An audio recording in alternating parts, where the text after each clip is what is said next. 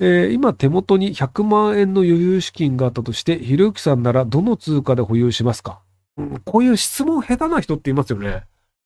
あの、ひろゆきさんならで、僕100万円以上余裕資金がありますけど、普通に普通預金に入ってますよ。あの、えっと、その、ひろゆきさんならっていうのにされると、その、僕、その、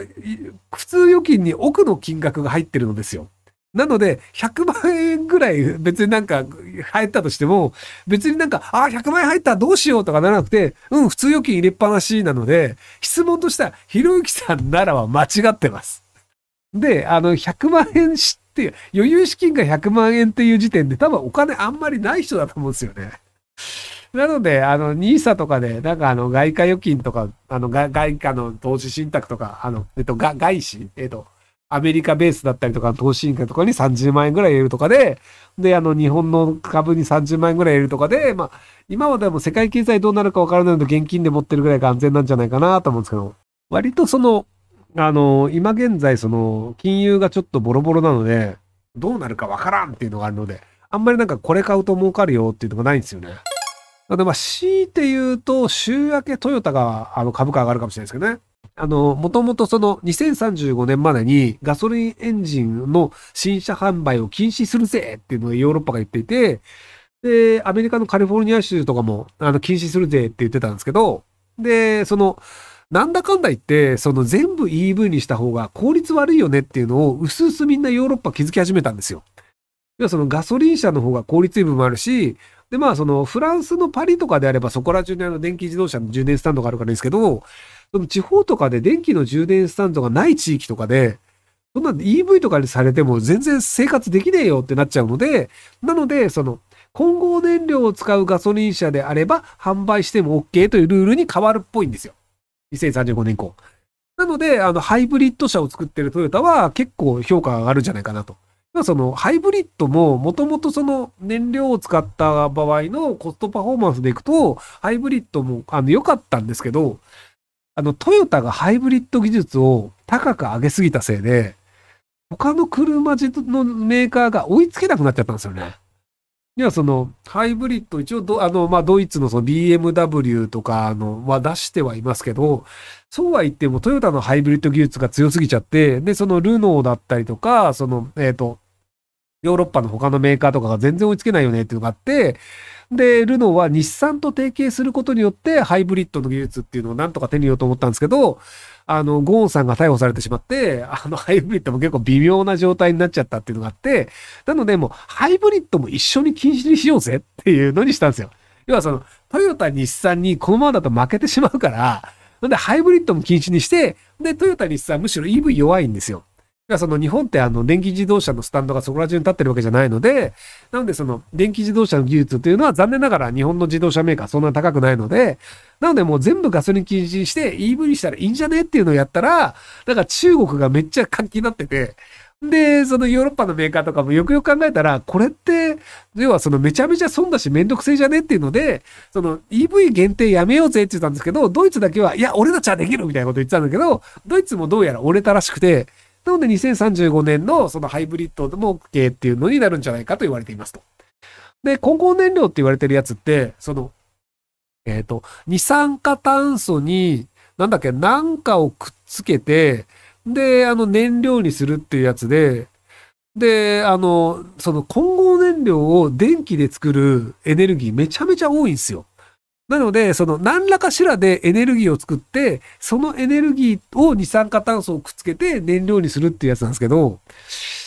その、もともとじゃあ、そう、な、なんかっていうエネルギーは何なのっていうのが、まだ決まってなくて、そこをなんかあの、こう、風力でやる、水力でやるとかって、それで足りねえから今電気代高いんだろうみたいなことになってて、結局その混合燃料を作るためのエネルギーがどっから来るのかっていうのは未知数なんですよね。水素ではないです。あの、水素はね、ちょっと扱いが難しすぎて、あの、水素ってその、あの、気体、常温で気体になってしまうので、例えばあの、ガソリンってまあ、その、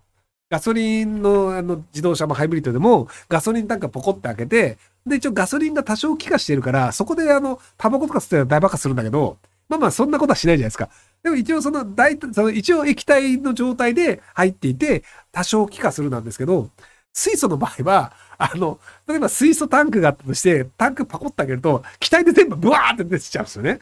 で、それがあの、ものすごい量出てくときに、たまたま火花とかあると、もうものすごい大爆発になるんですよ。っていうのがあるので、もう水素は扱いが難しすぎるという問題があって、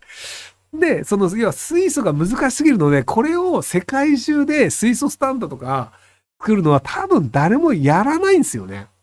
電気スタンドとかまだ安全なんですけど、でもここまで普及してないよねっていう状況で、世界中が水素スタンドを作るわけないんですよ。で、なんで作るわけないかってもう一つ理由があって、トヨタが技術進みすぎなんですよ。要はその、あの、要は電池、電気を使うというのは、結局その電気、電池をどうやってリサイクルするのっていう問題が実は解決してないんですよ。そのなんか電気を使うからエコなんじゃねってみんな思い込んでるんですけど、電気自動車って、あの、使い終わった使えない電池って、リサイクルの方法わかんなくて超困ってるんですよ。でも水素エンジンの場合って、単純に水素のを使って、あの、まガソリンみたいに使うだけなので、なので、その、自動車自体は普通に金属のものできてるので、じゃあ今まで通りスクラップとかできるんですけど、っていうので、やっぱ時代は水素だよねって言って、水素の開発をトヨタしすぎちゃったんですよ。多分その結果、ヨーロッパは、水素でインフラを作ると、トヨタの人の勝ちになるから、それは絶対やんないよねっていうことになっちゃうんですよね。なので、あの、水素エンジンがどうこうって言ってるのを、あの、本気で言ってるメーカーヨーロッパで見たことないんですよね。なので、そのエネルギーがちゃんとあるのであれば、そのエネルギーでその水素を電気分解して、で、水素を燃料にしてやった方が、その、まあ、二酸化炭素も出ないし、効率もいいし、電池みたいな変な廃棄物も生まれないよねっていう、この水素エンジンの思想自体は僕も正しいと思います。ただ、思想が正しいのと、社会で普及するかって別の話なんですよ。だからその思想が正しいんだったらハイブリッドが普及してるはずだからね。っていうのがあるので、その、あの、立場が弱いのと、技術を進みすぎたせいで、ヨーロッパが採用してくれないっていうので、あの、トヨタがこう、いじめられっ子みたいな状態になってたんですけど、さすがにそのドイツが折れたので、あの、ハイブリッドエンジンっていうので、トヨタが、あの、まあ、株価上がるんじゃないかなって話です。その、あの、いいものを作れば、社会が評価してくれるだろうっていうのを、割とその日本の人って思いがちなんですけど、あの、いいものを作ったとしても、社会が受け入れないっていうのは結構あるんですよね。なんで、そこら辺のその、政治力で、いかにその、システムを作るかっていうのが大事なので、なのでそこら辺のそのいいものじゃなくて、その政治力を作って、そのシステムとかルールを作る側に回った方がいいよねっていう方向の考えができる人が、もうちょっと日本社会で増えた方がうまくいくんじゃないかなと思うんですけど、まあなかなか難しいですよね。